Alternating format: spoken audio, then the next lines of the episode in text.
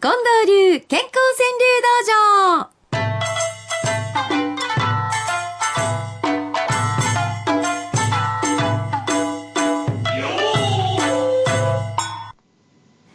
まだ5時半になる、ならない、この時間に、このご陽気な音楽はいいかがですか、ね。もう起きよっなとしゃあないと。ね。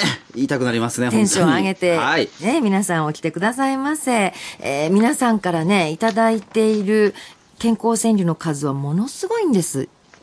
どれぐらい来るんですかえ、何百っていただくんですよ。ほあ、今500前後ですって。う。一週の間に、毎週毎週。はどうですかあ。で、これからご紹介できるのって、まあ、できるだけ多くとは思ってるんですよ。ええそれでもやっぱり、10分の1、いや、うんもっとそれ以下ですから、ほとんどの方は、没酒場行きなんです。没酒場と。もう、没酒場という場所あるんです。あるわけですね、もうも心の中にもうしっかりあるんです、没酒場が。う。みんながやっぱり行きたくはないけれど、食わないけれども、ああ、行ってしまう。あという場所。だから、没酒場に行かずにですね、はいこれから、あのーご紹介できるっていうのはもう、本当にもう、ごくごつ、ごくわずかな率やあということを知っていてくださいませ。はいそういうことですねで近藤さん、はい今週はね、やっぱりいろんなニュースが大きく動いたということもあるんでしょうか、時事関連のものもたくさんいただいてるんですようん。例えば、全身乱漫さん、辞書開き、モラル、引いたら文字かすれ。モラルないよな。モラルの文字どこ行ったんか、この国で。な花より団子さん、どうするのパンは高いし、米怖い。あ怖いな。なるほどな。ねえだって病院のねえご飯にそんなお千枚が入ってた学校で給食入ってたお年寄りの施設で入ってたどういうことなんやでも小麦粉上がってるんですもんね。そうですよパンは高いし米怖いと雪見酒さんです総裁選国民抜きで楽しそう生ビールさんはねこんな長寿国長く続かぬ総理職お前長寿の国やのになんで総理の命はこう短い次の総理は場合によってはもう、もっと短いかもしれないわけで すほもんんね。まに三日天下みたいなことになりはしませんか、ウォーターメロンさん。リーマンもどこ吹く風と遊説に。リーマンブラザースでえらいことに世界はなってますけれども、どこ吹く風と遊説に。まあ、こんな風にもいただきました。もちろん、その健康川柳、これぞ健康というようなものもたくさんあるんですけれども、山中くんは、もうたくさん挙げられてる中から好きなのってどんなのがありますかああ、もうパッとまず目についたものおどうぞというか、わからないですよ。僕、本当にうまいとか下手とかごめんなさい。わからないんですが、あ、なんかいいなと思ったものが、えー大阪市のコルボさんの一句ですねほう。秋晴れに友の訃報を聞く辛さ秋晴れに友の訃報を聞く辛さ、あー近藤さん、うん。あのこの方は確か前にもいただいてましたけどもお友達が、はいあのあとわずかな命だとお医者様から宣告されてらっしゃって、うんでそのお友達と、まあ、何気ない話をしているその時間の大切さっていうようなことをありましたね川柳にしてくださってたんですよね。秋晴れってね、なんかあの、今空は悲しいまでに晴れていたっていうのは句が、あ句じゃない、そういう文章があります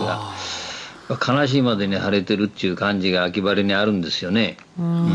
だからよく馴染みますよね。そうですね。こんな句をくださってありがとうございました。そしてね、あのー今回はなぜか、夫婦川柳、うん。ものすごく多かったんですよ。ほ例えばですね、うんのほほん母ちゃんさ、う。うん ん。恋一つ、夕日の赤に涙す る。奥様がくださったかと思ったら、のほほん母ちゃんさんの、えー、夫気味、山田のかかしさんがですね、と。川柳もええけど朝飯頼んます。 本当やな。もう奥様恋一つって言うてんのに、旦那さん、いや朝飯頼んますって。現実的に。そうそう。もう本当に目をとでくださいました。こうやってご夫婦で送ってくださる方いもや、、多いのよ。は一緒に聞いていて、ええ、ええ。はでも、ということは、私は読まれたけど、わしは読まれんとか、そういうこともい、やそうやねんでまたこれでねいろんな夫婦の間に亀裂が走ってるらしいんやわね、夫婦仲、引き裂く原因にならんかな、みたいなあこといですけよ、ね。てるやん かねえ、ちょっと字余りだったかもしれませんが。 えー、メルト川柳の中で山中君はどんなのが好きですか僕はですね、まさに我が家もそうだなと思いましたほう。えー、香川の大ちゃんさん。妻からの声のトーンで即動き。ああこれ電話ってことですかいえ、あのね、うちの場合は、ええもうまそあ、ああのそっかあのさあっていう一言で話しかけられることが多いんですが、あのさあのさあ、このあのさあの響きのこのトーンの高さ、ひ高い低いだけで、もう、わかるわけ。 こっちのう塊具合も変わりますからね。ああのさっていいうのとあのさ大違いですね。あー近藤さんはね、ええそれこそしょっちゅう単身赴任として奥様と電話してはるでしょうん、まあたまにね、 はい。どうなんですか声のトー ンえ声のトーンうんあんまり気にしたことないですけどね。明るく喋ってますよそれ。まずいと思いますよ、はっきり言って。 あれ、うまくいってる証拠じゃないんですか、そ れは。まずいんまあ、ですそれはよ、ね。男の人の幻想やと思いますけどね。あの、このモンブランさんの一句も、ほ俺はな、うさぎやないんや、肉食わせ。そうね、 へんてこな大阪弁やめてくれ。大阪弁がねすいませ俺んはな、うさぎやないんや、肉食わせ。そうでしたか。私が言うとなんでこんなにねちょっ、となんかね、あの怖い感じになりますけ雰ど囲気が怖くなるんでしょう。すいませでん。もこの関西弁がまたいいなと、この関東出身の僕としては。ああ。ね、関西弁で表現できるあそうそうことっていうのがあるなって思いますね。近藤さん、やっぱり大阪弁うまいことを川柳に使うって、そうです武器ね。ですよね。うんまたかいなとかね。 ああ、またかいな。さあさあ。ちゃんと肉食わせと。うん私はこれ好きやな西脇久さん,、うん愛してるあんたが先に言うたやろ、まだそんなこと言うてんのかっちゅう感 じやな。じゃらじゃら何言うとんねんと。でもこれ読み方でだいぶ違うと思うんです よ。だってね、ええうまいこと言ってる時やったらね、愛してるあんたが先に言うたやろって言うけど、愛してるあんたが先に言うたやろ。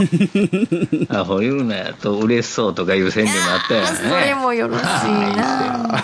これはどうですか、ゆさみ大明神さん。あれどこやあれはあそこと嫁答え。ねあえ。なんとなく雰囲気出てるよね。ねえうん。ね具体的なこと言わんでも全部いけあ。てんねんね。分かり合っているという雰囲気が出てるのか、ごまかし合っている雰囲気なのか、あそっちもあるか。そっちもあるかもしれないですねさすがやっぱり深いです ね。山中君も苦労してんだね。結婚して4年経ちまし たので、まだ4年ですけどね、所詮は。それから、お孫さんのことを言ってきてくださるのもあるんですけれども、原田敏子さん、初孫に両家の似顔で自己満足。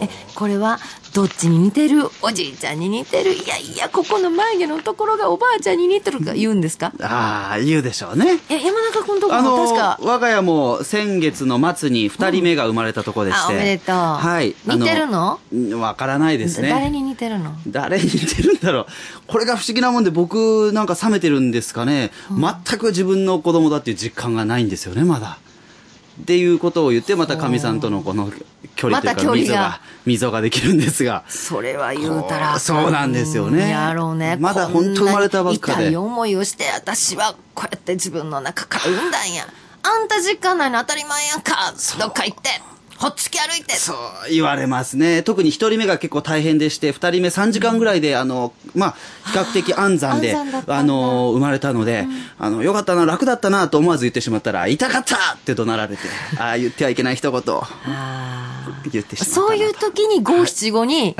うまいこと託してください託して、ええこれちょっと今週来週と勉強させていただきますので ワンポイントさんの一句初孫と笑顔で入る婚欲だあこれおじいちゃんとあれかなもしかしたら初孫さんがだから女の子女の子やったええ近藤さんもお風呂に入れたりとかしはったんですかいやあんまりないですね。ないんだイメージが確か3に時ぐらいに帰ってましたからね、夜は。そうか、うんほんまですね。事件記者で家にいる時間なんかほんまにないんですもんね。 3時にお風呂入れられるお孫さんも気の毒です しね。それも困ったもんやな。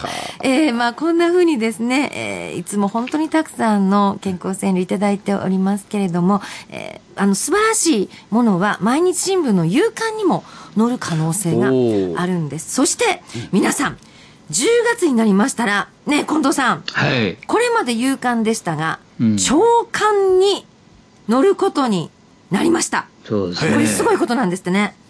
長官の一面でしょえあー一面に。まあ、ちょっとあり、どう ありえんって言ったらおかしいけど、えらくなんか、昇格した感じだね。わあ嬉しいなあますます励みになりますよね、郵便番号530-8304毎日放送ラジオ幸せの575の係はがきでもお送りくださいお待ちしています番組ラストに今週の特選5句の発表です